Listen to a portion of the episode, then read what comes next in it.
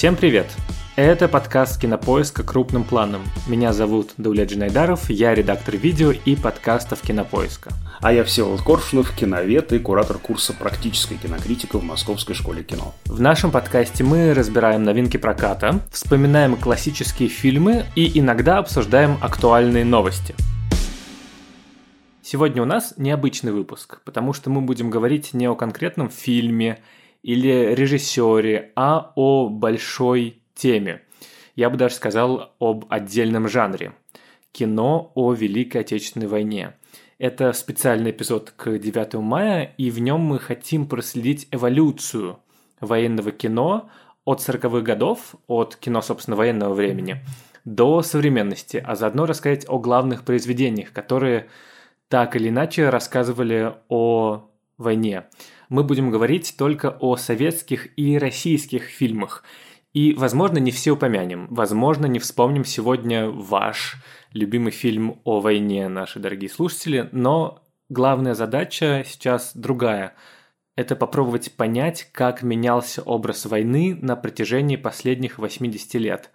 Какие есть у всех фильмов общие черты, на какие этапы делилось отечественное кино о войне – и как, в принципе, кино отражало общественную ситуацию и общественное или государственное отношение к Великой Отечественной, потому что, как мы увидим, кино, конечно, сильно зависит, э, зависело и будет зависеть от социально-политической обстановки. Я для начала хотел спросить тебя, Всеволод, почему, как ты думаешь, Великая Отечественная война так важна для нашего кино? Ну, потому что, начиная с 40-х годов, советские и российские режиссеры так или иначе неизбежно, очень часто, очень много, очень плодотворно обращались к этой теме. И одни из самых главных фильмов, в принципе, в нашей истории, истории кино, это фильмы о войне. Это правда интересно. Я думаю, что в советском кино было две такие важные, почти сакральные темы, э, которые, правда, переосмыслялись в каждом новом периоде. Я имею в виду революцию и гражданскую войну, такой первомиф, точку отсчета советской жизни. И война. Ну, потому что, правда, это очень мощные события. Э, война буквально разделила что гражданская, что Великой Отечественную историю на до и после. Плюс ко всему, ну, вот если мы говорим про первомиф, про гражданскую войну и революцию, понятно, что эта точка отсчета должна была переосмысляться, должен был язык какой-то подбираться новый, нового поколения, она как бы каждый раз адаптировалась под реалии времени. А война все-таки была тема, которая связывала всех в таком буквальном физическом смысле, потому что воевали все. Когда новые поколения подрастали, то отцы, деды, бабушки воевали. Вот у меня, правда, вот у меня было такое странное впечатление, что с 41 года начинается современность. Вот честно тебе скажу, да. До этого какая-то махровая, непонятная история где там все вообще склеивается, сплющивается, где все эти мама и баты, в общем, уже почти неразличимы. Там их столетия разделяют, но они почти неразличимы. А вот начиная с 41 года почему-то начинается то время, которое я остро чувствую, я поздний советский ребенок, и э, в котором я, ну, более или менее ориентируюсь, которое мое, вот это правда интересно. Я думаю, что у каждого есть свое персональное отношение. Вот это та тема, ну, мимо которой просто пройти нельзя. Плюс ко всему, ты прав абсолютно. Каждая эпоха будет присваивать себе свою интонацию разговора о войне и делать войну поводом для разговора о чем-то другом. Мне кажется еще, что Великая Отечественная – это огромная коллективная психологическая травма для всей страны. Вот, а кино, оно же неизбежно отражает реальный мир и должно каким-то образом переосмысливать этот психологический опыт в художественные образы. И поэтому э, то, что важно для жизни, важно и для кино. И война была травматичным опытом для большого количества, например, кинематографистов. Ну, то есть часть прошла войну как солдаты, часть пережила ее детьми, у всех есть истории, и они неизбежно выплескивали этот личный опыт на экран. Вот. И поскольку это было какое-то личное переживание для всего населения страны, такая точка сборки, то, разумеется, на эти фильмы шли люди, чтобы пережить какой-то новый опыт. А я бы еще сказал, что фильмы о войне были таким, ты знаешь, маркером, э, с кем ты.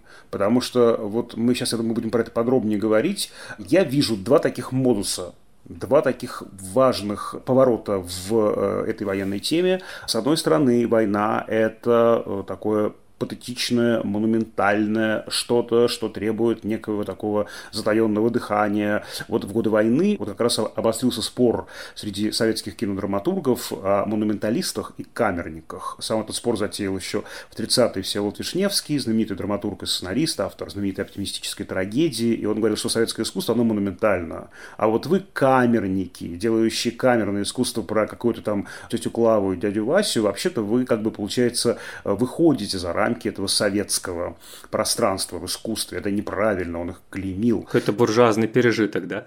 Абсолютно, да. Ханжонковщина, да, э, вот, значит, мелкотемье, буржуазность, совершенно точно. Так вот, с одной стороны, вот такой монументальный, патетичный, пафосный, требующий такого вот э, затаенного дыхания и коленопреклонения, вот такое величественное что-то, а с другой стороны, очень простой, тихий голос, тихий камерный разговор, камерная интонация. И в этом смысле монументалисты, они про великое «мы», великий народ, подвиг великого народа, ведомого великими полководцами, в первую очередь товарищем Сталиным, конечно.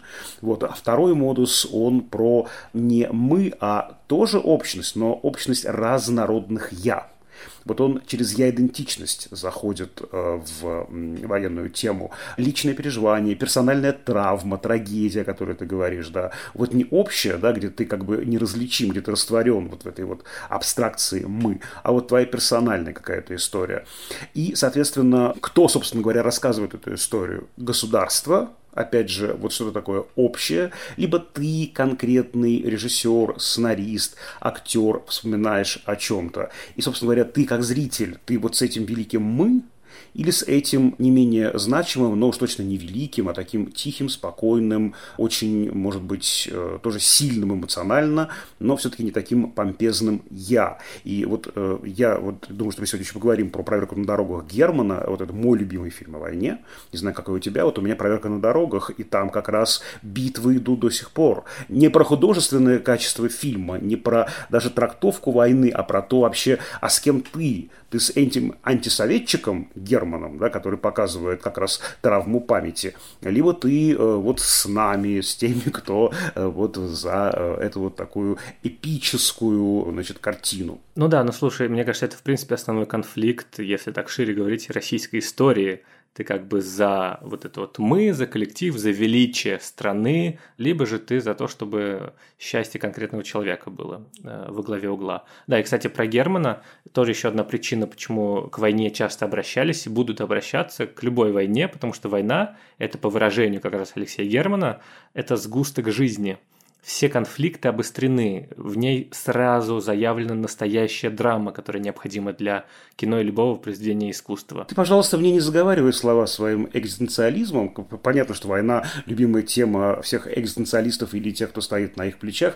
А скажи, какой твой любимый фильм о войне? Сейчас мы спросим у тебя и выясним, на чьей-то стороне, с кем ты, Даулет Джанайдаров. Слушай, ну я, конечно, с «Я и частная история», мой любимый фильм о войне, о котором я еще расскажу, «Летят журавли» Михаила Колотозова, с Татьяной Самойловой, Алексеем Баталовым. Я подробнее расскажу, почему это мой любимый фильм э, чуть позже, но факт в том, что я действительно каждый раз, когда я его смотрю, я, во-первых, просто восхищен тем, как он сделан. Да, я плачу два раза. Это, это такой тизер, в какие моменты. Это будет, да, да, да, клиффхенгер, да, мы расскажем чуть позже, да, когда именно. А я расскажу про свои места, где я плачу на этом фильме. Они тоже есть. А, собственно, разговор об образе Великой Отечественной хотел начать не с 41 года, когда она началась, а чуть пораньше, потому что до того, как немецкие нацистские войска вступили на территорию Советского Союза, фильмы, которые прогнозировали войну, которые ждали ее, которые представляли и воплощали на экране, как она будет происходить, они снимались, начиная уже с 1931 года, на протяжении всех 30-х годов.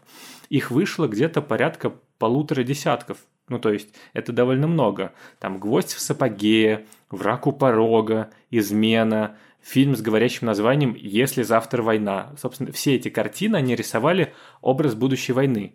И советское общество, в принципе, все 30-е годы готовилось к будущему сражению. Оно было выстроено по мобилизационному принципу. Не только потому, что, в общем целом, э, Вторая мировая война, э, ее причины были зашиты в Первой мировой. А еще потому, что такая идеология в принципе была у советского общества, которое жило в кругу врагов и которое во многом выстраивало свою идентичность на противопоставлении с другими, с фашистами, с буржуазными государствами и так далее. И вот эти фильмы показывали героев, которые живут мечтой о будущей войне. То есть это не ожидание, это прям мечта о том, что вот будет война, и наконец-то станет понятно, зачем это все нужно, наше существование. И в этих фильмах сцены музыкальных праздников, которые характерны для кино 30-х годов, вот там все эти веселые ребята, цирк, трактористы, они плавно перетекают в такие же веселые и легкие боевые действия, в которых почти никто не погибает, а вражеские войска, очевидным образом э, немецкие, сразу сдаются в плен.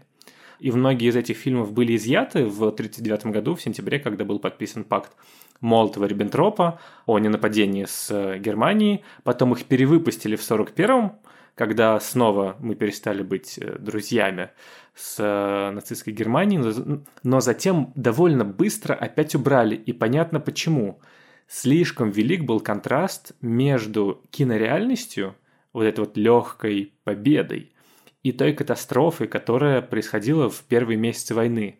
Есть даже рассказ писателя-фронтовика а, Владимира Тендрякова «Донна Анна». Там эпизод, в котором мальчик-лейтенант, который любил оборонные фильмы, поэзию, поднимает бойцов в атаку самоубийственную и обрекает их на гибель а после, чудом выжив, кричит им «Убейте меня, убейте его, того, кто ставил «Если завтра война». Потому что, ориентируясь на эти фильмы, невозможно было подготовиться к тому, что грядет. Я обычно добавил Александра Невского. Это, конечно, парадоксальный пример, исторический фильм да, про войну с тевтонскими э, рыцарями, но э, действительно он был также положен на полку после подписания пакта Молотова-Риббентропа, потому что ну, тевтонские рыцари современные стали кратковременными друзьями, поэтому ни в коем случае нельзя было это показывать, а после июня 41-го, конечно же, он с триумфом вернулся на экраны. А как обстояли дела, собственно, в кино с начала войны? Что там важно понимать про него? Слушай, ну важно понимать, что вообще не было никаких ресурсов поначалу, потому что все крупные студии в первую очередь эвакуировались. Мосфильм, Ленфильм, все уезжали, и, собственно говоря, главным плацдармом э, всех э, съемок, э, всей работы кинопромышленности стала Средняя Азия – Ташкент, э, Душанбе, главная, конечно, Алмата, была развернута там Центральная объединенная киностудия, и вот как раз тот же Иван Грозный, Эйзенштейн и другие картины снимались в таком гигантском дворце культуры, только что подстроенном, и там даже не хватало ресурсов, вот, ну, элементарной электроэнергии, знаменитая история о том, как все эти съемки картин в этом ДК снимались ночью, потому что просто вся эта лавина электроэнергии днем шла на заводы, на мирную жизнь и так далее, а ночью ночь ушла уже на кино, нельзя было это все днем распределить. И, конечно, не было никаких ресурсов, и, собственно говоря, первые картины, они прям коротыши, прям пятиминуточки. Вот э, это такие боевые киносборники, которые состоят из таких очень маленьких произведений. Собственно говоря, кто вернулся, то есть э, кого можно было использовать в этих боевых киносборниках, в этих картинах? Конечно же, любимых героев 30-х годов. И они появляются, да, вот, например, там, я не знаю, Максим из «Юности Максима» в исполнении Бориса Черкова, «Стрелка» из «Волги-Волги» Александрова в исполнении Любови Орловой. И, конечно же, Чапаев. Я очень люблю показывать студентам эту маленькую и совершенно эффектную, невероятную пятиминутку Чапаев с нами, когда Чапаев буквально, Бабочкин, выплывает из реки Урал. В которой он, собственно, утонул в конце Чапаева. Утонул, да, в конце фильма 34 года. Вот, значит, он выплывает и такой, ну что у вас, немцы опять пошли? Чего у вас тут? Опять немцы полезли? Точно так полезли, проклятые. Врешь, не возьмешь. Не возьмет, гад! И, значит, как бы с такой мифологической трибуны, очень странной, символической, говорит, что я отсюда хорошо вижу, мне отсюда хорошо видать, не пройдут вы победите, мы побеждали, у нас вообще не было никаких ресурсов, а у вас вон сколько всего. И показывают военные парады, все небо буквально потемнело от военной техники, от этих самолетов советских. Вот вся эта такая парадная, помпезная картинка парадов, она должна была, конечно показать, что мы справимся. Очень интересно, откуда Чапаев обращается к зрителям. Он обращается, конечно, из некой вечности. Понятно, что Чапаев мифологическая фигура. И понятно, что он, э, ну, утонул в реке Урал. Это, конечно, символическое его воскресенье, символическое его возвращение к жизни. Вот это очень важно, что в годы войны постепенно, не сразу, постепенно возвращается мифологическое, религиозное какое-то измерение, символическое, потому что соцреализм работал с очень узким набором мифологем, очень жестким, и вдруг э, появляется такая вообще тема вечности, христианской образности, евангельской образности. Это очень интересно. Но, конечно, поначалу были только короткометражки, собственно говоря, только в 1942 году начинают снимать полные метры. Ну и документальное кино, наверное. Собственно, фильм, документальный фильм «Разгром немецких войск под Москвой» режиссеров Ильи Копалина и Леонида Варламова составленный из реальной кинохроники которые снимали операторы прямо вот либо непосредственно в, во время боевых действий, либо же после них. И это первый отечественный лауреат премии «Оскар», собственно, за документальное кино. И там очень здорово построен нарратив именно, что значило кино и зачем оно использовалось, для каких целей, потому что это средство мобилизации. Ну, то есть кино должно было побудить людей лучше воевать, либо помогать э, в тылу. И те основные темы, которыми оперировали э, режиссеры, в том числе в разгроме немецких войск, это то, что война против Германии – это священная для Родины, поэтому, собственно, естественно, черпать вдохновение в прошлой истории в Дмитрии Донском, Александре Невском, собственно, возрождение этих героев для кино, оно шло еще в 30-х, а тут возрождались и какие-то военные ордена и тому подобное. Во-вторых, в этой войне должны участвовать все, солдаты, старики, женщины, дети.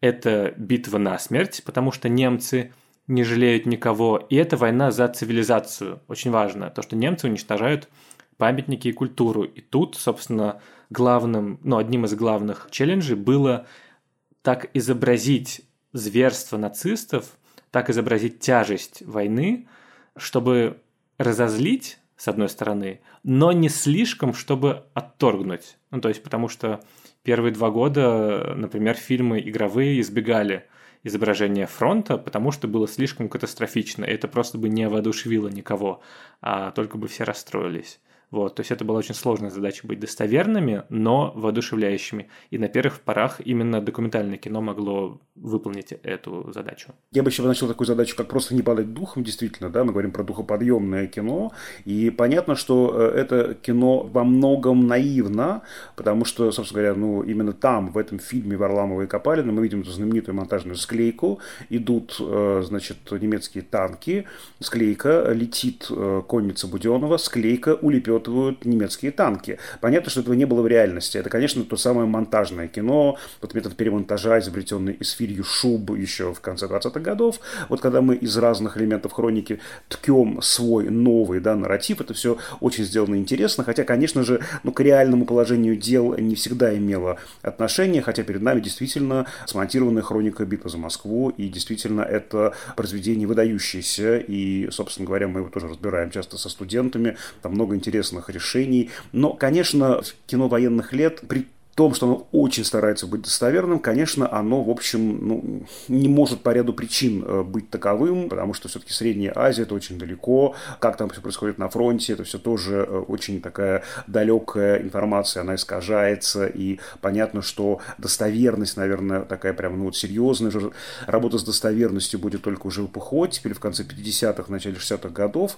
а тогда это, конечно, вот такие часто очень странные решения, ну вот, я знаю, что ты любишь фильм Леонида Лукова «Два бойца». Там, собственно, у нас боевых сцен там полторы штуки да, на фильм. это да? правда. То есть он полностью построен, на самом деле, на ожидании. И это было довольно реалистично с точки зрения того, как проходила война. И главной тут, собственно, являлась тема товарищества. Ну, то есть он был обращен в том числе к бойцам будущим.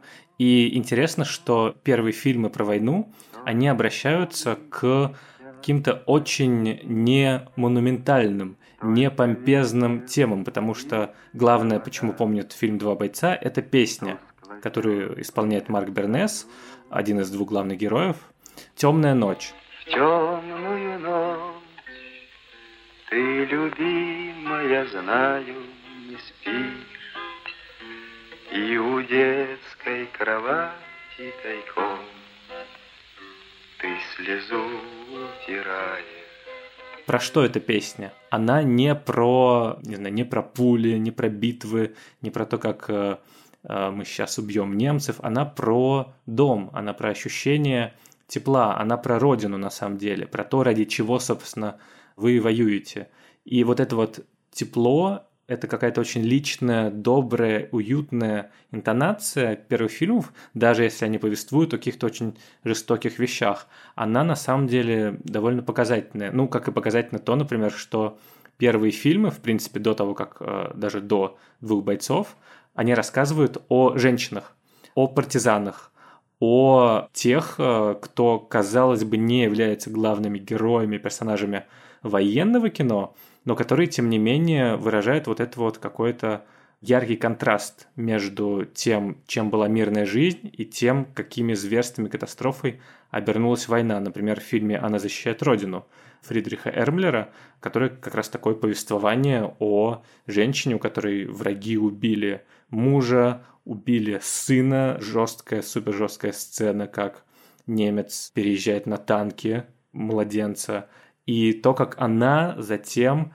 восстает и сколачивает партизанский отряд – и у нее получается отомстить. И это очень мощный посыл. Очень важный ключ был подобран действительно в первые годы. Это женский образ, это женская оптика, взгляд э, через женские какие-то переживания. Женщина, которая вынуждена идти на завод, женщина, которая вынуждена идти в партизанский отряд, женщина, которая вынуждена ждать. Это и «Жди меня» Столпера Иванова, и «Радуга» э, Марка Донского. Кстати, «Радуга» — это действительно уникальная картина, которая в очень яркой форме форме, возвращает нас к религиозной символике. Радуга сам по себе христианский символ, дорога на небо.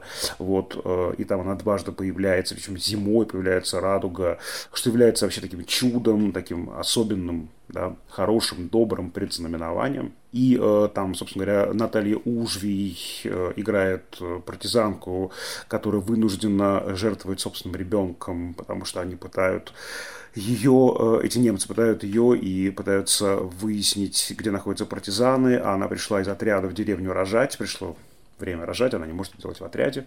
Вот, ей нужна хоть какая-то цивилизация, и вот они прям мучают ее, издеваются над ней, над ее ребенком. И, конечно же, это трактовано как новая история про Богородицу. И, собственно, Ужви и снимается в этом знаменитом, самом знаменитом кадре фильма. Она снимается так, чтобы э, свет контровой лился да, из-за ее спины, образовывал некое подобие нимба. Она стоит в позе Елиуса, это знаменитый тип изображения Богоматери, да, когда они щекой к щеку, да, прильнули младенец и мать. И там много таких прям вот э, вещей, там буквально говорят про Бога, там это наш Бог, это не твой Бог, там прям проговаривается это в конфликте со старостой, который был соглашателем, да, который сотрудничал с немцами. И вот это удивительно совершенно, когда ты, вот, ты, ты смотришь «Радугу» после фильмов 30-х, ты вообще ничего не понимаешь, что происходит, почему вдруг, да, а потому что война – это еще и время некого ослабления контроля, не то чтобы совсем делали что хотели. Но понятно, что наш главный цензор, главный редактор, главный продюсер кино был далеко и занимался, ну, не совсем кинематографом, я имею в виду товарища Сталина.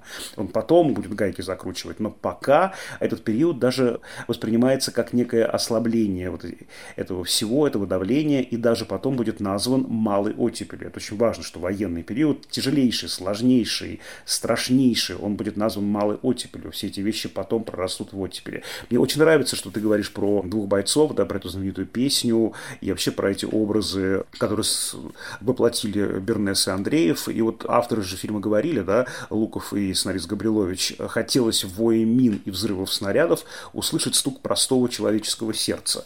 Вот то, о чем я говорил, камерное направление в годы войны, по крайней мере, в первые годы, ну, куда это до 44-го, оно превалирует.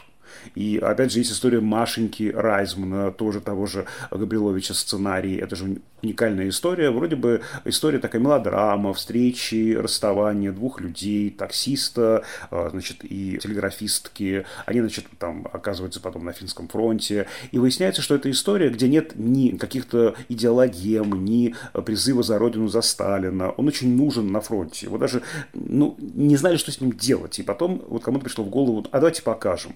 И оказалось вот это тепло мирной жизни очень необходимо и тем, кто на фронте, и тем, кто э, вот находится в тылу. Это очень сильное для меня впечатление э, вот военных фильмов, именно вот э, первых лет, камерное такое, да, измерение камерной интонации, а уже в 1944 году у нас великий перелом Эрмлера того же самого, и это буквально такой великий перелом в фильмах о войне. Начинает эта помпезная, пафосная интонация, а мы, великие мы, великий э, полководец товарищ Сталин и всякое такое, что прямым э, уже маршрутом нас ведет в эпоху малой картинки, уже в эпоху первого послевоенного десятилетия.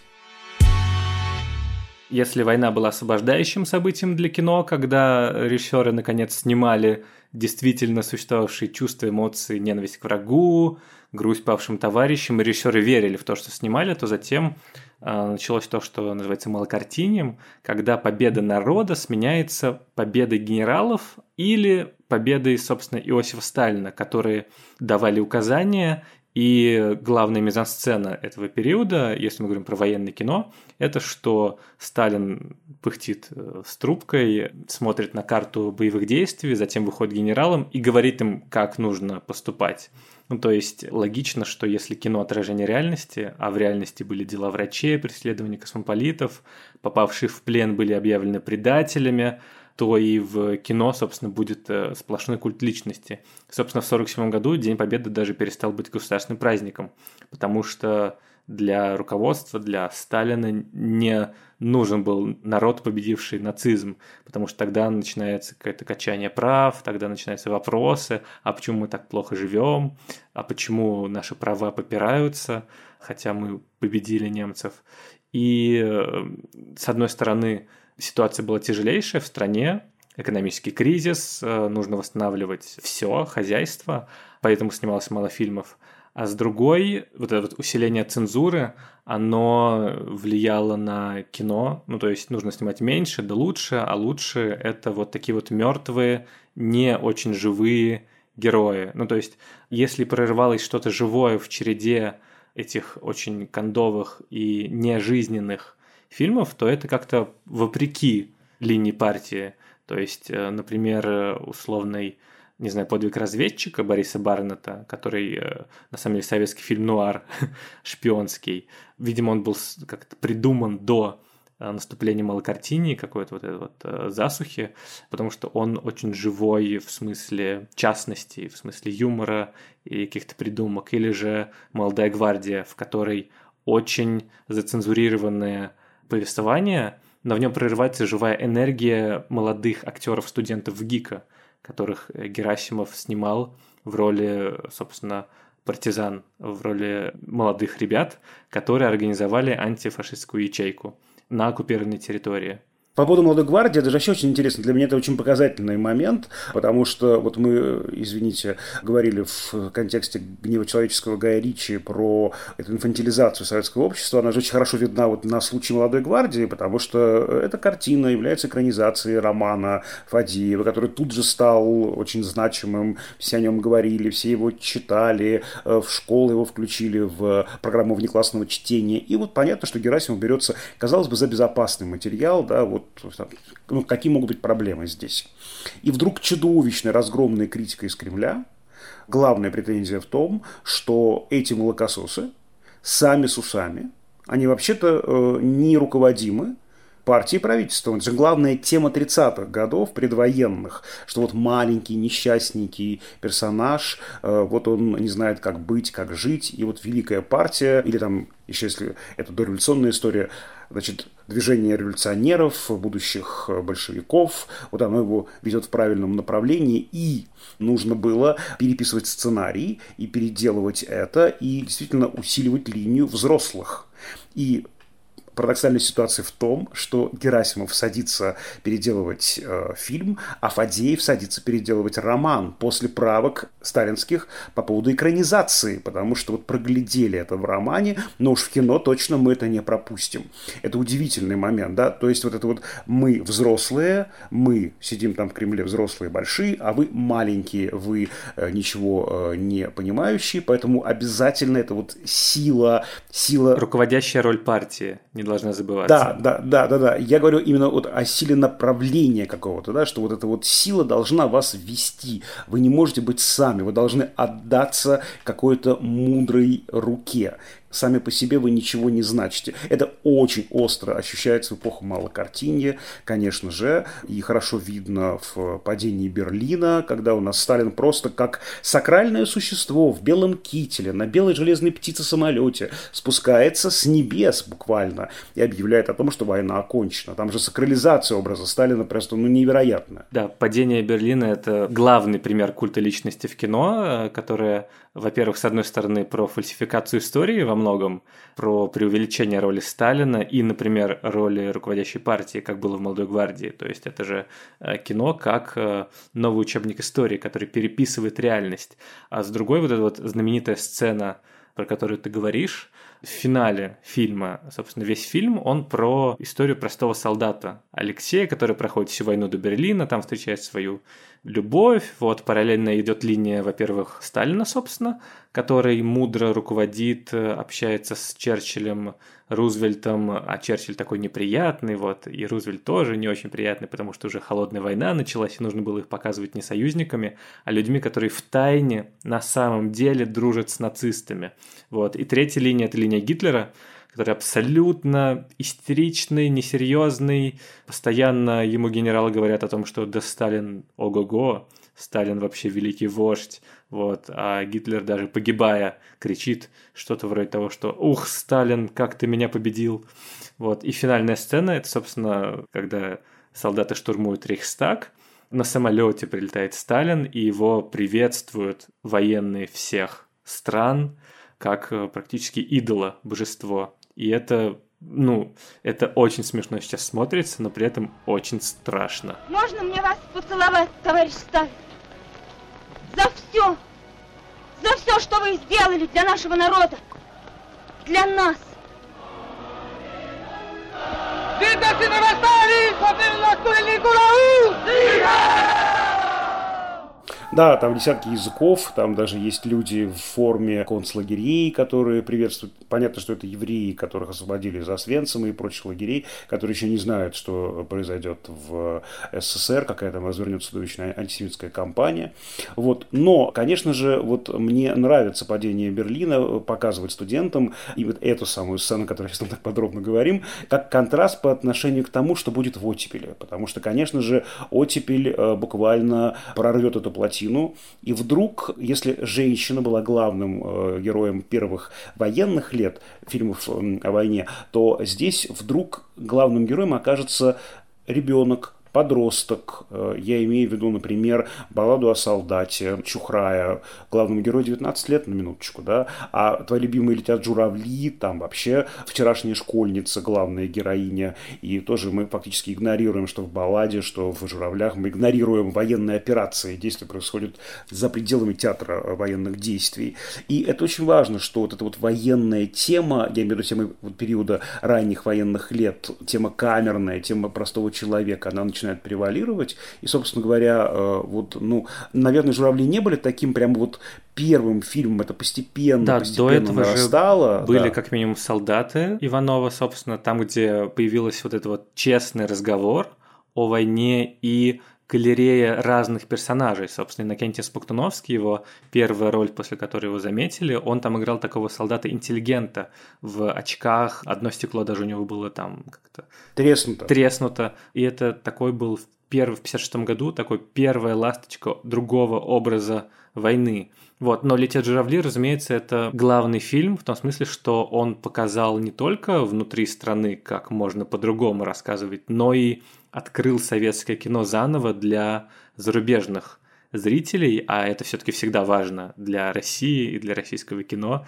чтобы какой-то фильм, какое-то произведение признали за рубежом. И я вот говорил, почему он мой любимый, не только потому, что это единственный фильм «Лауреат Золотой пальмы ветви» э, в истории отечественного кино, а в том числе потому, что это нетипичная история и нетипичная героиня. Именно не в частностях, а в целом это революционно по сравнению с, э, не знаю, фильмом «Падение Берлина».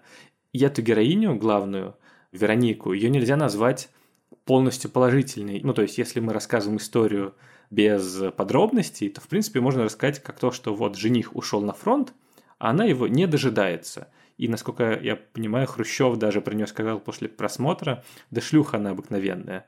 Но если разобраться, то она суперсложная героиня, которая, по сути, во время фильма и войны переживает посттравматический синдром, один моральный удар за другим. Сначала она не успевает проводить Бориса, который, вообще говоря, ее жених уходит на фронт, хотя не должен. Потом погибают ее родители. После этого во время авианалета ее насилует брат Бориса Марк. Она выходит за него замуж, а потом пытается покончить жизнь самоубийством. Ну, то есть это кино не о подвиге, а об ужасе, который несет вместе с собой война. И это попытка принять и понять очень сложную негероическую историю. Это заслуга, конечно, Виктора Розова, автора оригинальной пьесы «Вечно живые». В этом фильме даже нету ни одного немца в кадре. Ну, то есть весь ужас войны выражен через частной истории. Я бы еще сказал, что здесь очень сильная тема вины, потому что Вероника сама наказывает себя. Вот это самонаказание, которое, конечно, многократно превышает то, что она сделала. Вот ты говоришь, изнасилование, там же очень странно это показано, и, собственно говоря, что Марк э, делает с Вероникой, как это происходит, такая очень патетичная сцена, которая, я помню, даже очень многих раздражала, когда фильм только вышел в конце 50-х годов, были прям рецензии, вот такая очень патетичная, странная сцена, там авианалет, занавески какие-то, значит, да, да, вспышки, да, стекло, значит, осколки, э, значит, э, валяются, да, хруст этого стекла. Да, там был некий сексуальный акт, ну, как бы понятно, что он произошел. Было ли это насилие э, или нет, это прям вопрос. Ну, то есть, вот прямо просто это не показано. И, кстати, от того, как вы считаете, изнасиловали Веронику или нет, от этого зависит трактовка фильма, но это даже не так существенно. Вот я не очень люблю версию изнасилования, потому что, мне кажется, главная тема здесь вины, и даже если это был добровольный акт, со стороны Вероники. Так получилось. Вот это был такой момент. Она отдалась влечению минуты. Такое может быть. Она потом так себя наказывает жестоко годами за это, что, конечно же, мы уже,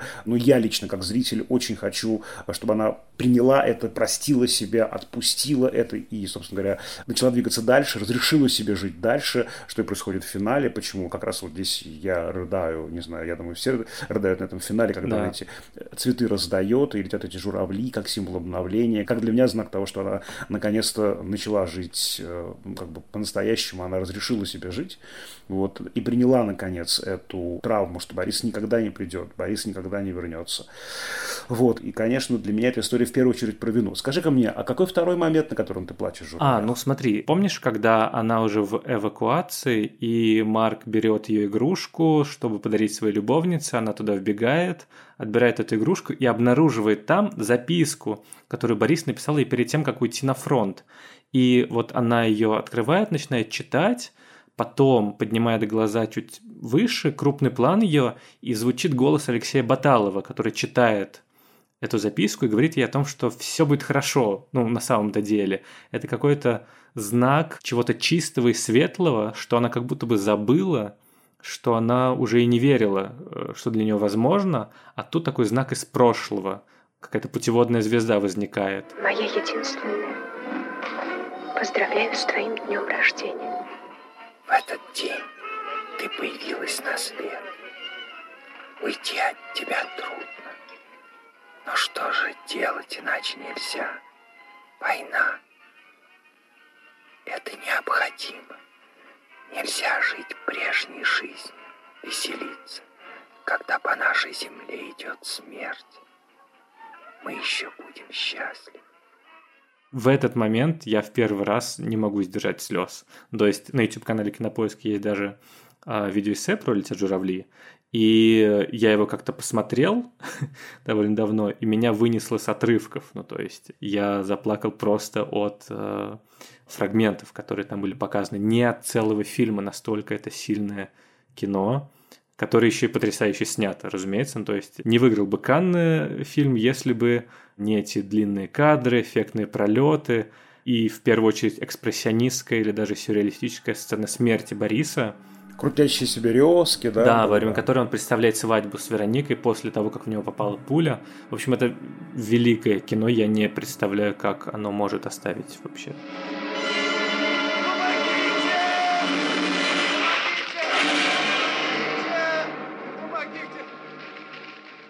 Да, нужно, конечно, назвать Сергея Павловича Русевского, оператора этой картины, который был, конечно же, подлинным соавтором. И, конечно, сошлись три таких силы. Да? Это Виктор Розов, автор пьесы, это и сценарий к фильму, собственно говоря, это и Михаил Колотозов, режиссер, и Сергей Русевский, оператор, который использует свой знаменитый конвас-автомат, ручную камеру и творит с ним самые настоящие чудеса, которые, правда, свели с ума весь мир. Собственно говоря, вторым, наверное, важным таким прямо откровением для западного мира, вообще в контексте истории советского кино и в частности в истории советского кино о войне, становится Иваново детство.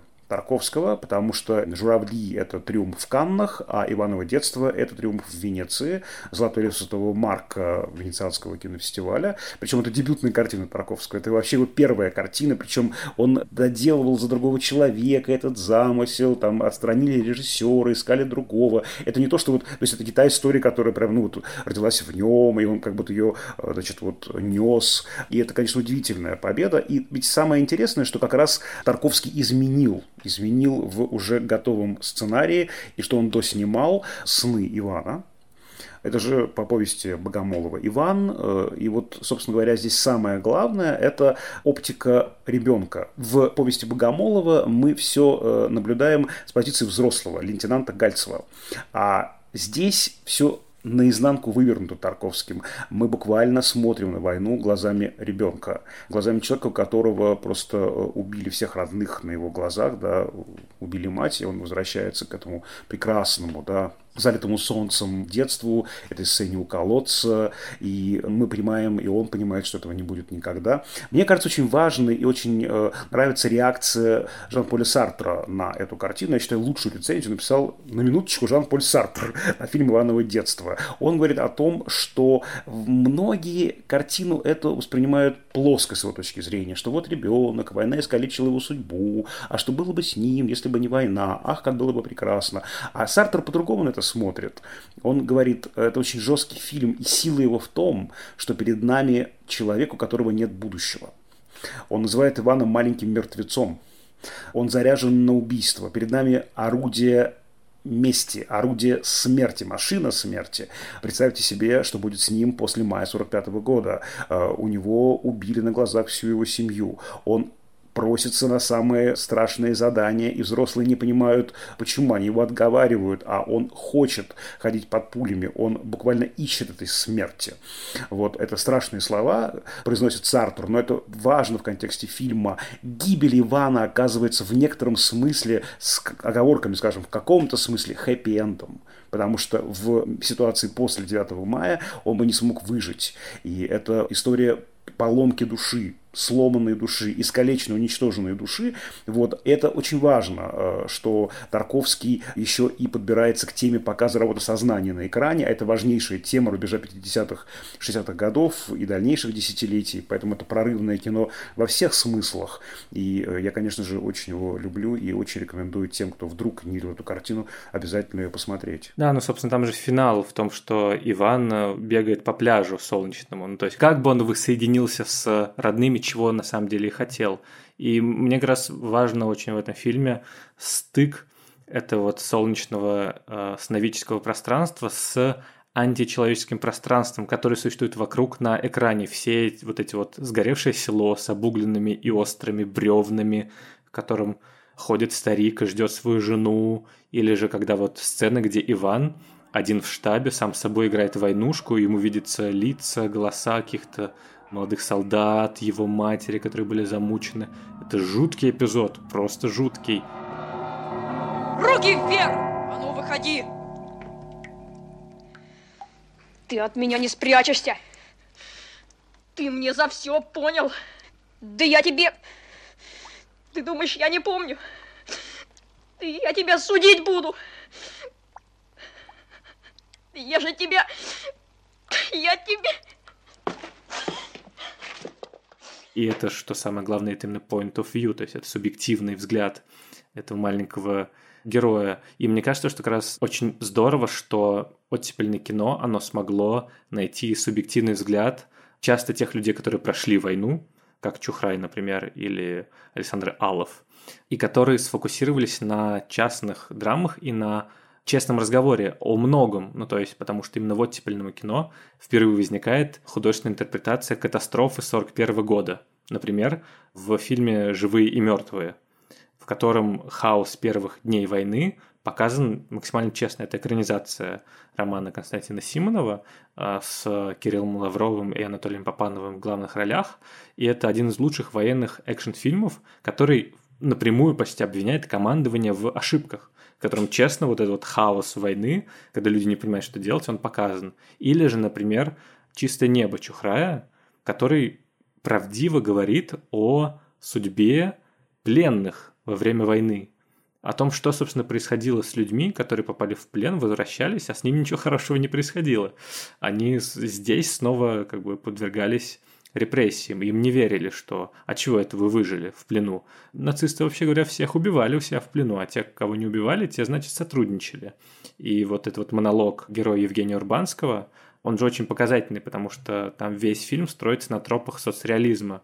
То, что такой герой, э, бравый, он вот в начале ее восхождения показывается, а дальше просто он как бы опускается и спрашивает как раз, а, а в чем, собственно, он виноват.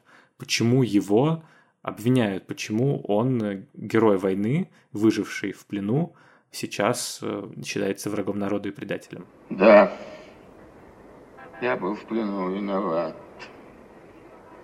Виноват в том, что меня сбили. Виноват в том, что полумертвого взяли в плен. Виноват в том, что я бежал, а меня поймали и с собаками рвали на мне мясо. Виноват в том, что я не подох с голоду. Виноват в том, что меня не пристрелили, не сожгли в печи. Виноват, виноват, виноват. Простите. Слушай, ну да, этот честный разговор о войне, о котором ты говоришь, он дальше уже в эпоху застоя, в конце 60-х, 70-х, начале 80-х, он становится таким, в общем, ну, запрещенным. Мой любимый фильм, как я уже сказал, «Проверка на дорогах», он как раз ровно про это, но это исключение из правил, потому что 70-е – это совсем другой э, модус разговора о кино, возвращается та самая вот помпезная, пафосная интонация, вот это великое «мы».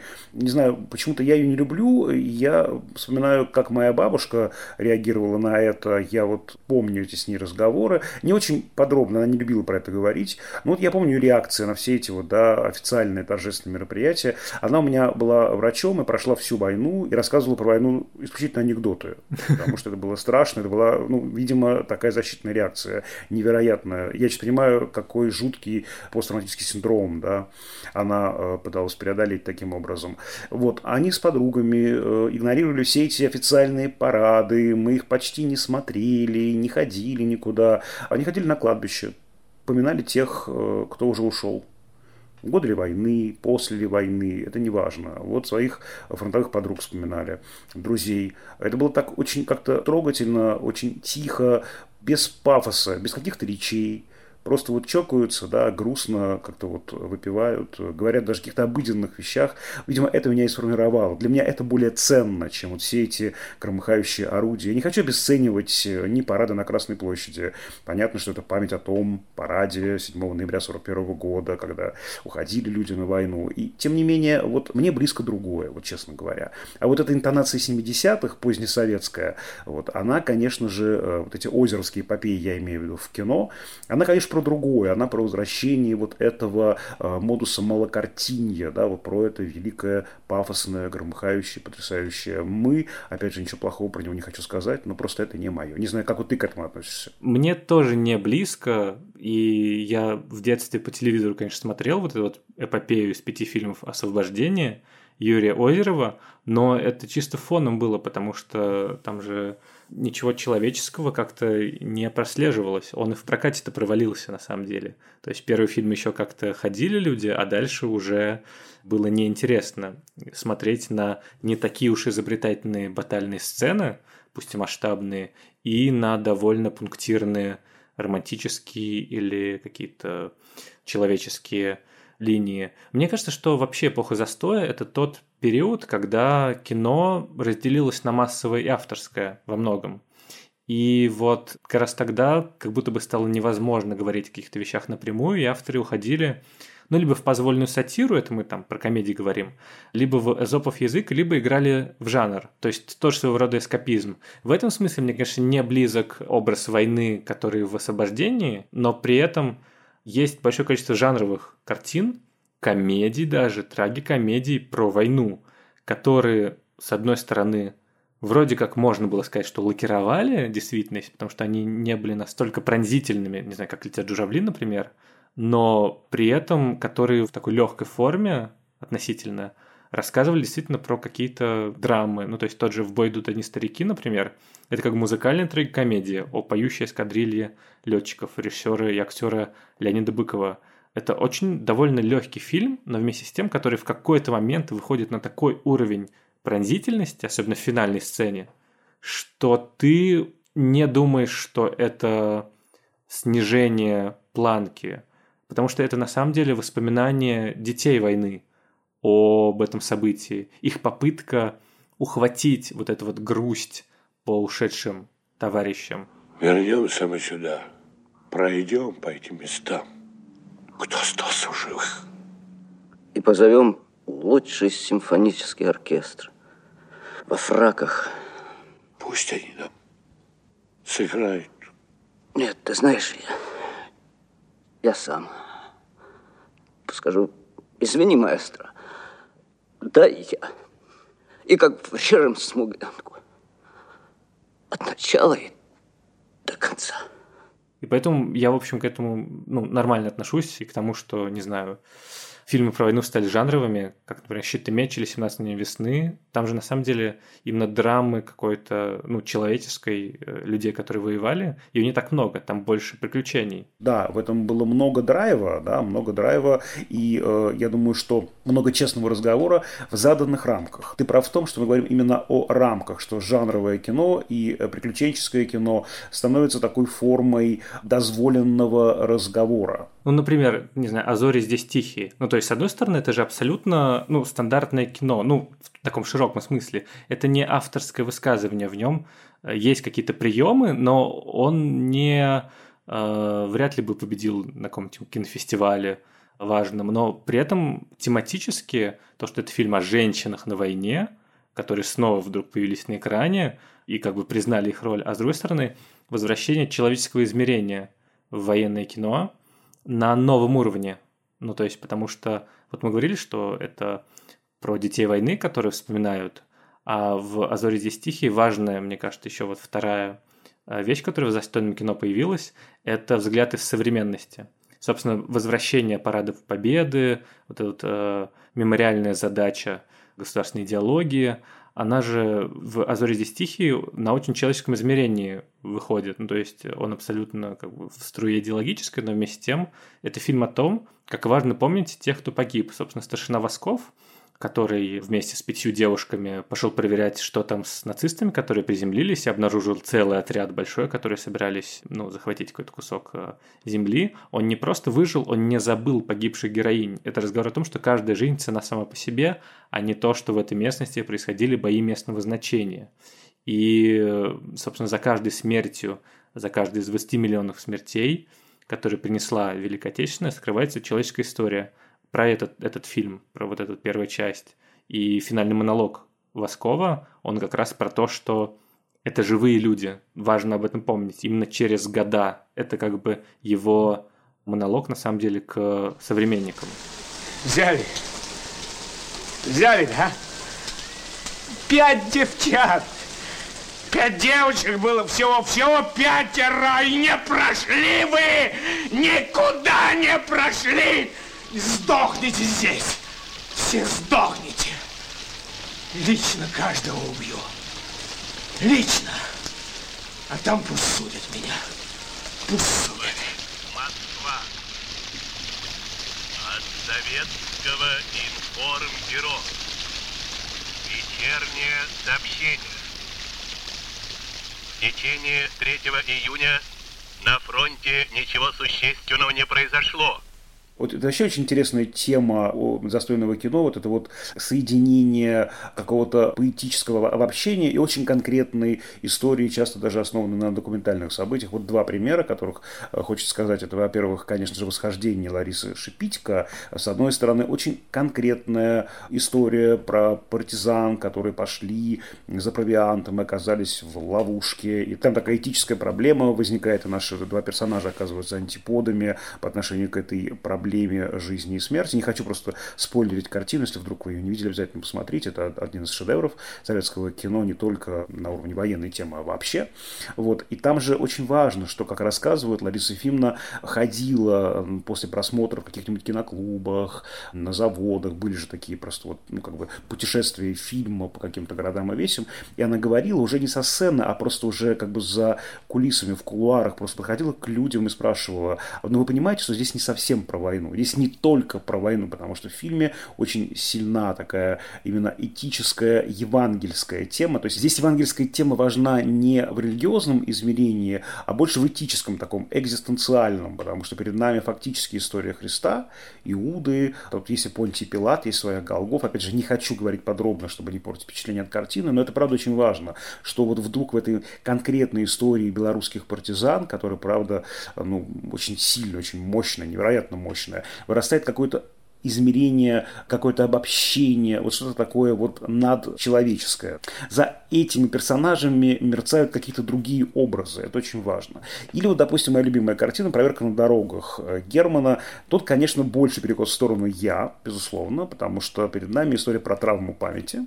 Вот для меня очень показательный первый эпизод. Голос старухи, рассказывает, это прямо документальный голос документального человека, реально существовавшего, рассказывает историю про то, как крестьяне картошку спрятали, эту картошку всех изъяли, в яму огромную покидали, и нацисты подвезли к этой яме автомобиль большой грузовой и керосином, вот чем-то таким, да, в общем, как бы картошку отравили. И потом должны, видимо, были эту яму закопать. А брат этой вот героини, старухи невидимой, мы ее потом никогда в жизни больше не увидим, вот, э, значит, этой закадровой э, рассказчицы брат, он был, ну, понятно, что голодно, да, и он не сдержался, он съел эту картошку. И долго очень болел. Но не умер, говорит она, а умер он чуть позже, в январе следующего года. Вот так очень подробно, да, как бы она это фиксирует. Это очень сильное впечатление производит. Они это делали для того, чтобы народ из деревни выгнать и чтобы партизан извести. А как дальше нам жить, ему все равно было как. Вот и сейчас, как и начнут сны иногда сниться. И братишка, и сестренка, и подруга. Страшно тяжело все вспомнить. Казалось бы, какая-то странная история. Почему мы начинаем с этого фильма? Какая-то картошка. Тут, не знаю, судьба страны на кону, да, а тут какая-то картошка. И там очень много таких странных эпизодов. Авианалет, э, женщина выбежала из избы забирать белье естественно, ее убили. Нужно было дома сидеть, а, ну или там как-то прятаться в другом месте, в, в подполе прятаться в конце концов. Зачем ты полезла белье э, срывать? Это же автоматическое действие, да? Но так ли важно для этой травмы памяти, так ли важно, совершая подвиг или снимая белье, или наевшись этой отравленной картошки, или побежав за коровой, там есть еще такая тоже сцена, когда мужик бежит за коровой, погибает человек – да, вот как бы вот эта травма памяти уравнивает все эти смерти. Смерть есть смерть. Смерть – это переход в небытие. Так ли важно, вот э, с криком «За Родину, за Сталина» это происходит, или с бельем, которое ты срываешь, вот правда. И вот это удивительный разговор о травме памяти, для которой, в общем, без разницы, для нашей памяти без разницы, как погиб близкий нам человек, ну правда. Вот очень важен здесь. И, конечно, финальный эпизод, когда наш главный герой, которого играет Ролан Быков, совершенно выдающийся я считаю, это роль. Он э, в капитанах ходит, до сих пор его не повышают в звании, и вот он, э, значит, уже там где-то в Европе, э, значит, там на Берлин, на Берлин, и он встречает какого-то человека, и его не узнает. А тот он говорит, да ты что, ну ты же меня из окружения выводил. А тот извиняется, улыбаясь, говорит, да многих выводил, всех не упомнишь, прости. А тот уже полковник, а был лейтенантом. А ты что, также по-прежнему капитан? Да, капитан. Вот одни делают карьеры, их двигают, а вот он остался таким не известным никому капитаном, который вот выводит из окружения. Там потрясающая метафора, когда машина застряла, уже кто-то уехал, полковник, машина какая-то застряла, и нужно подсобить, э, значит, как-то подтолкнуть. И вот герой Быкова говорит, а ну-ка, мужики, слезайте, давайте, да. И он как бы вот опять же уже не выводит из окружения, но подталкивает автомобиль. Вот на таких безвестных капитанах, а может быть, лейтенантах, а может быть, вообще тружениках тыла. И, собственно говоря, все это и выехало к победе. Это вот важно, что вот этот пафос настолько здесь сбит. Здесь нет вот этих людей, принимающих судьбоносные решения для страны, но показана каждодневная жизнь человека как некий подвиг. И для меня это очень ценно. Я хотел еще поговорить про одну важную тему, про образ ветеранов в советском кино, об эхе войны, потому что Великая Отечественная, она проявлялась не только в фильмах про саму войну, но и в фильмах о ее последствиях. Это не только фильмы про непосредственно ветеранов, в которых осмысливался этот посттравматический синдром, как «Белорусский вокзал», например, Андрея Смирнова, про четырех друзей, которые встречаются через э, много лет, и оказывается, что они до сих пор э, все еще несут в себе моральный заряд войны и братства, или военно-полевой роман, э, или «Крылья», про судьбу женщин, которые после войны пытаются приспособиться к мирной жизни, у них не получается. А вот про те фильмы, в которых война присутствовала даже не на фоне, а между строк. И ветеранами оказывались герои, которых мы на самом деле так не воспринимаем. А между тем, война для них – это важная характеристика, сразу добавляющая глубины, пускай мы это можем и не считывать. Например, э, я четыре просто примера приведу суперизвестных фильмов. Первый – это «Бриллиантовая рука». Семен Семенович Горбунков, Юрий Никулин. Ну, как бы мы его не воспринимаем, кроме как комическим персонажем на протяжении всего фильма. Хотя, напомню, что сам Юрий Никулин воевал. Я оставил про это воспоминания. Очень тоже смешные. И э, там в какой-то момент есть сцена, где его куратор, этого героя, дает ему пистолет, показывает, а Горбунков отвечает. С войны не держал боевого оружия. И мы понимаем про него, что он не так прост, что он, вообще говоря, воевал, что он держал в руках боевое оружие. И, возможно, это его неактивность, такая пассивная жизненная позиция, на этом строится вся драматургия фильма, это следствие ПТСР, посттравматического расстройства. И это, правда, очень мощный момент. Я, правда, про него тоже люблю говорить, всегда размышлять. Это сразу же все про него рассказывает и другую совершенно картину нам психологическую дает. Да, и то, что он в финале вот это вот э, борется с э, этими бандитами, на равных, абсолютно не трусит, как про него можно было подумать, это ну, тоже неспроста, потому что у него был боевой опыт. Второй пример – это «Доживем до понедельника». История об учителе Мельникове в исполнении Вячеслава Тихонова, фильм Станислава Ростоцкого. Там есть вот сцена, э, ну, в нескольких сценах говорится, что Тихонов воевал, но вот в сцене, ну, не кульминационной, но важной, где он спорит с директором школы, своим боевым товарищем, с которым они, собственно, воевали, о том, что значит профессия учителя, что он может делать, что не может делать. Эх, Илья, принципами не пообедаешь, не поправишь здоровье, не согреешься. А принципы не шашлык, не витамин В12, не грелка. Некоторые чудаки ради них жертвуют обедом. Бывает плата и подороже. В 41-м под Вязьмой мы с тобой это хорошо понимали. И здесь война выступает как такой безусловный моральный императив, что сейчас я как бы расстроен и потерян, я в кризисе, я не понимаю, что правильно, что неправильно, но тогда мы понимали, и на это нужно ориентироваться. И вот эта вот его несгибаемость, она тоже на самом деле объясняется в том числе войной, потому что это что-то такое безусловное, что ты не можешь предать. Третье – это «Джентльмен удачи». Тоже главный герой максимально комический, такой вот милый, лысоватый, ну, такой пухловатый. Кругленький. Да, кругленький да, Евгений Леонов, который нам представлен впервые в фильме как воспитатель детского сада. И вся коллизия, что ему нужно изображать из себя главаря бандитской группировки, она намеренно комическая. Ну, как бы мы понимаем, что он ну, вот такой вот мирный мужчина, который с детьми общается, и он не представляет опасности, а ему нужно устанавливать авторитет.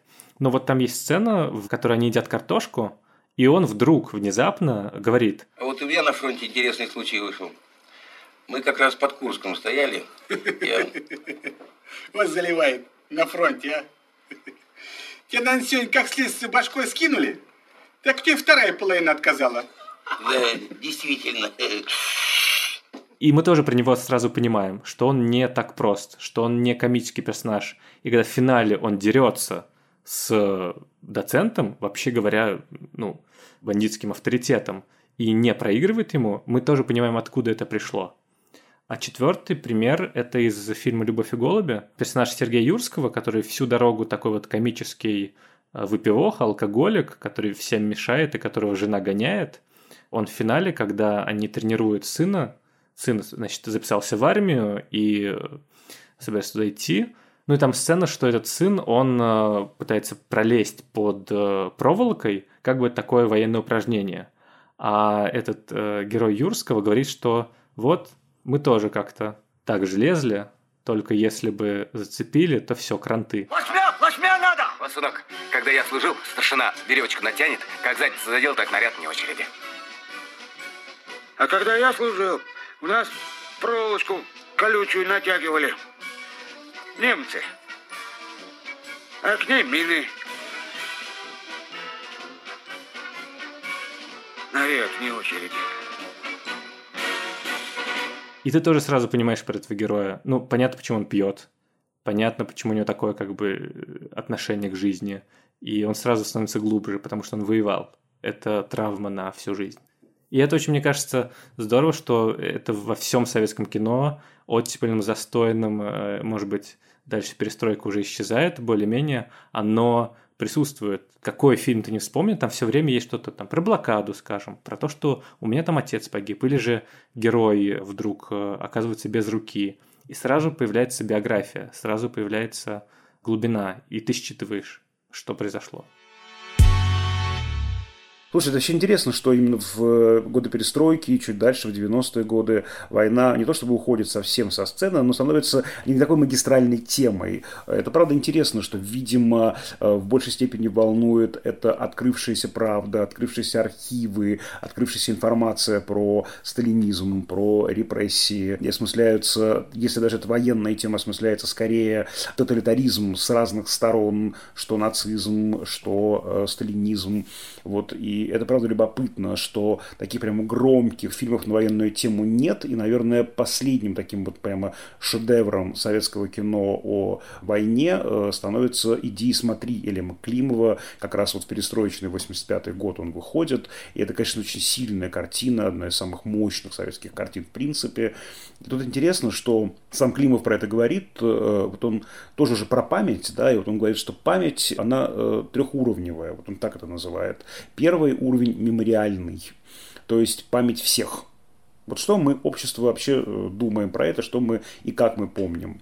Вторая – это личная память. А третья память, он называет ее подсознательной. Если мы это все свяжем с фрейдовской моделью сознания, да, у нас есть сверхсознание суперэго, вот та самая мемориальная память, как должно помнить, как положено помнить. Это вот то самое кино, связанное с этой вот э, такой патетической интонацией, да, с «мы». Потом личное измерение. А что я лично помню? По рассказам ли? Или потому что я помню, как вот э, участник события. Вот это вот то самое я. И удивительным образом, э, это, я считаю, открытие Климова, конечно, что в его картине прорывается это подсознательное, бессознательное измерение. Вот какая-то память, связанная, может быть, с коллективным бессознательным. Какая-то невероятная ярость вот, его фильмы же очень яростные, очень э, такие эмоциональные, очень эффективные. И вот э, все эти три э, уровня памяти как бы соединяются в этой картине.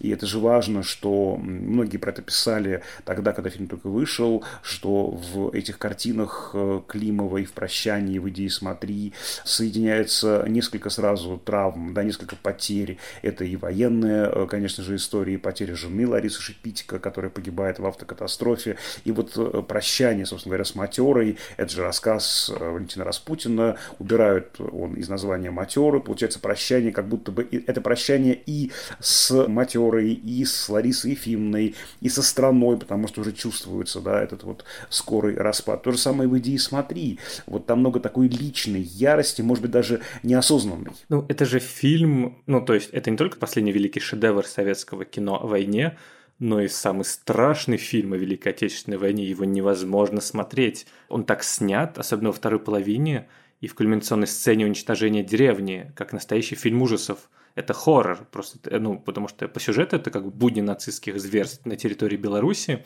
глазами подростка, Флёры. Вот тут, кстати, интересно, что опять возникает образ ребенка, как бы подростка, этот образ, который в раннем оттепельном кино был призван спасти главного героя, как в «Два Федора» или в «Летят журавли» том же, например, или в «Судьбе человека» Бондарчука. Они все находили детей, беспризорников, послевоенных сирот, которые как бы давали им новый стимул к жизни. А здесь этот образ, как и в «Иване в детстве», например, он показывает всю ненормальность, всю бесчеловечность войны, потому что это настоящий ад на земле, это апокалипсис по-хорошему. И вот эти все длинные панорамы, и субъективная камера, и работа со звуком, свист после контузии, и вот крики, шум мотора, огонь. Это невыносимое кино. Быстрее, быстрее, быстрее! Куда? Это все показывает, насколько войны больше не должно быть. То есть это фильм, который был создан для того, чтобы больше не было войны. И посмотрев этот фильм, мне кажется, невозможно в здравом уме говорить что-то вроде «можем повторить», или в принципе хотеть войны, любого столкновения, любого убийства в любом виде. А настолько это действительно яростное и страшное кино, которое очень сложно пересматривать, но мне кажется, и очень здорово, кстати, что в 80-х на него водили школьников. Мы вот делали как раз тоже видеоэссе в прошлом году, и там все комментарии, даже не про сам фильм, хотя про него тоже, а про то, как смотрели этот фильм люди, потому что это максимальное переживание. То есть это какой-то настоящий опыт, который невозможно забыть. На самом деле интересно действительно, что и в перестройку, и в 90-е как будто бы очень мало фильмов о Великой Отечественной. Мне кажется, что, ну, во-первых, у нас появились другие войны в это время. В 79 году началась война в Афганистане – 90-е прошли под знаком чеченской кампании. И, возможно, зрителям просто было не совсем до драм о прошлой войне, когда у них, собственно, разворачивается своя война, и хотелось скорее какого-то эскапизма, а в 90-е просто как раз вот эта вот тема разборок с тоталитарным прошлым более важна. То есть, условно, главный фильм 90-х, мне кажется, это «Утомленный солнцем», который как раз про довоенный период, про большой террор. Но интересно, что как раз на протяжении 90-х в массовом сознании вот это вот постепенному цементированию образа Великой Отечественной войны как раз помогли Афган и Чечня. Потому что важно, что с какого-то момента война стала, по сути, последним безусловным событием в истории России. Единственно возможной точкой сборки всей нации, потому что про революцию или про гражданскую войну можно спорить, на чьей стороне правда. Про распад СССР или Чеченскую войну тоже. Но про Великую Отечественную войну понятно, что победа в ней – это безусловное благо. Это победа, ну, не знаю, не добра над злом, но точно над злом. Если про частность еще можно спорить, вроде правильно ли стратегия была выбрана, надо ли было заваливать трупами врага, или как себя вели советские солдаты на зарубежных территориях, то в целом понятно – что нацистская Германия для Советского Союза несла смерть. И мне кажется, что в этом как раз причина того культа победы, который наблюдается в последние годы, и который, начиная с нулевых, как раз все больше и сильнее прорывается на экран, начиная, как мне кажется, с, ну, такой сам яркий пример – это «Звезда» Николая Лебедева, такая духоподъемная экранизация классической повести – но снятое при этом на технически супер продвинутом уровне. Это правда невероятно крутое жанровое кино. Николай Лебедев, в принципе, один из наших лучших, если не лучший жанровый режиссер, который умеет снимать массовое кино. И это, с одной стороны, супер увлекательный фильм, а с другой максимально такое возвращение дискурса войны в наш кинематограф. И важно, конечно, что это честный взгляд на войну. Ну, то есть, что в конце герои, в отличие, кстати, от оригинала, они погибают все. И мы видим, какую цену люди заплатили. Земля, земля, я звезда, как слышите меня? Прием!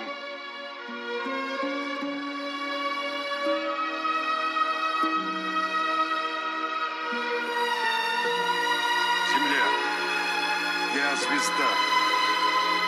Ответьте звезде. Мне кажется, вот не знаю, из фильмов нового времени наиболее показательным Сталинград Бондарчука, потому что фильм ну, вот, невероятно странный, и когда я его смотрел, я думал, боже мой, что здесь происходит? Я буквально вижу в фильме два сценария. Ведь очевидно, что наиболее проработанным персонажем с такой психологической позицией является немецкий капитан. И, видимо, он и должен был быть главным героем фильма. И это любопытно спустя годы сделать главным героем фильма про Сталинград немца, врага. Это, ну, радикально, но, с другой стороны, наверное, необходимо эту оптику переключить рано или поздно, чтобы посмотреть на э, уже знакомые события с другой позиции.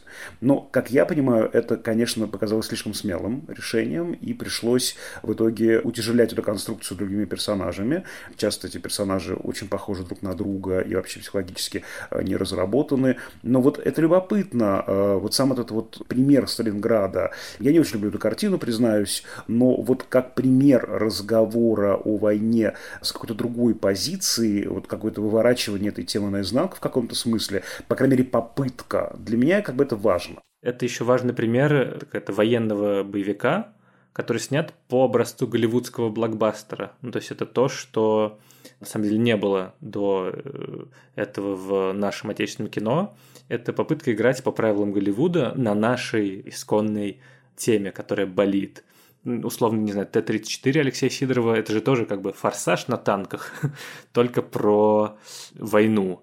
И это, конечно, вызывает какие-то вопросы. В самом этом ничего плохого нету, в самой формуле голливудского блокбастера, но кажется, что это какой-то такой общий симптом возвращения через вот эту голливудскую формулу к классическим образцам эпохи малокартиния даже когда у нас есть один цементирующий образ монолитной Великой Отечественной войны, который нельзя предъявлять никаких претензий. И, собственно, вот сам этот культ и новая пафосность и превращение Дня Победы в скрепу, она вызывает у меня смешанные чувства в общем и целом. Мне просто грустно видеть, что э, сейчас Великая Отечественная это как бы постепенно становится способом идеологической обработки, то есть удобным поводом для навязывания какой-то риторики потому что образ монолитной войны как серии героических событий, он не живой, не настоящий. В разговоре о войне всегда должны быть боль, травма, тоска по погибшим. Этот разговор не приемлет казенного официоза, на мой взгляд. Война – это в первую очередь трагедия. И вот когда даже трогательные низовые акции вроде бессмертного полка становятся государственной обязаловкой, из них вымывается что-то, что составляет суть этого события. Поэтому как раз те примеры фильмов, которые мне нравятся в постсоветском кино, они как раз э, во многом про войну как античеловеческое состояние. Например, «Битва за Севастополь», которая у многих вызвала вопросы как раз из-за названия. Во-первых, это на минуточку фильм, вышедший в 2014 году, совместная копродукция России и Украины. А во-вторых, он как раз показывает судьбу снайпера Людмилы Павличенко во время войны, и показывает войну эту как античеловеческое состояние, как что-то, чего не должно существовать, чего не должно быть. То есть как хаос, э, грязь, боль, бесконечные потери. Ну, потому что на новом техническом уровне это, мне кажется, можно здорово показать. А во-вторых, э, это какие-то частные, что ли, истории, вроде «Войны Анны», Алексея Федорченко. Мне кажется, это такой радикальный пример суперкамерного и частного кино, когда у нас все действие практически не выходит за пределы камина и э, одного помещения. И маленькая героиня Анна, которая там прячется в здании немецкой комендатуры, она через свой образ, через этот частный взгляд детский, показывает ужасы войны. И через это можно и нужно рассказывать про войну именно вниманием к конкретному человеку, интересом к личной семейной истории, например, и пониманием масштабов трагедии, мы правда можем почтить память войны. Думаю, на этом все. Спасибо за то, что вы нас слушаете. Надеюсь, будете слушать и дальше. И даже такие длинные выпуски, как этот, я лишь скажу, что, конечно же, мы, мне кажется, еще десятки и десятки фильмов не назвали, и кажется, что вот как ты мог про это забыть, как могло на это не хватить времени. Ну, простите нас, да, все невозможно осветить, и так это длинный выпуск. Спасибо, что дослушали до этого момента. Да, ну, надеюсь, по крайней мере, что какие-то главные важные опорные точки и тезисы, которые могут помочь по-новому взглянуть на военное кино, мы все-таки проговорили. С вами были Даулет Джинайдаров и Всеволод Коршунов. До встречи в нашем следующем выпуске. Напоминаю, что на наш подкаст можно подписаться в Apple Podcasts, Яндекс Музыки и Castbox. Мы очень ждем ваши отзывы и оценки. Пожалуйста, пишите нам. Да, писать нам можно в том числе на почту подкаст собака кинопоиск.ру. В Apple Podcasts вы можете писать отзывы и ставить 5 баллов. А в Яндекс Музыке жать на сердечко, и таким образом вы подпишетесь на новые эпизоды нашего подкаста. А над этим выпуском работали звукорежиссер Лера Кусто и продюсер Женя Молодцова. До скорых встреч. До свидания.